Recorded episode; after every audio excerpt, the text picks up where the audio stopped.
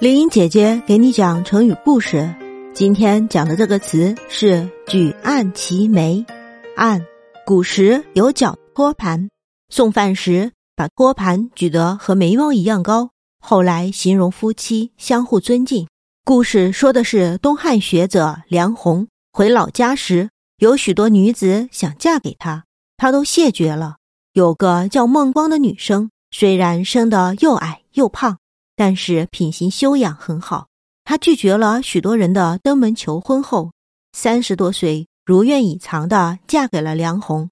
婚后，他们靠种地和织布为生，日子过得十分的幸福和睦。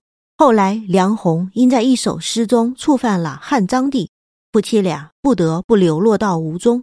每天，梁鸿帮人干完活回来，孟光总是低着头把准备好的饭菜。用托盘举到跟眉毛齐平的高度，这就是举案齐眉的故事，形容夫妻相互尊敬。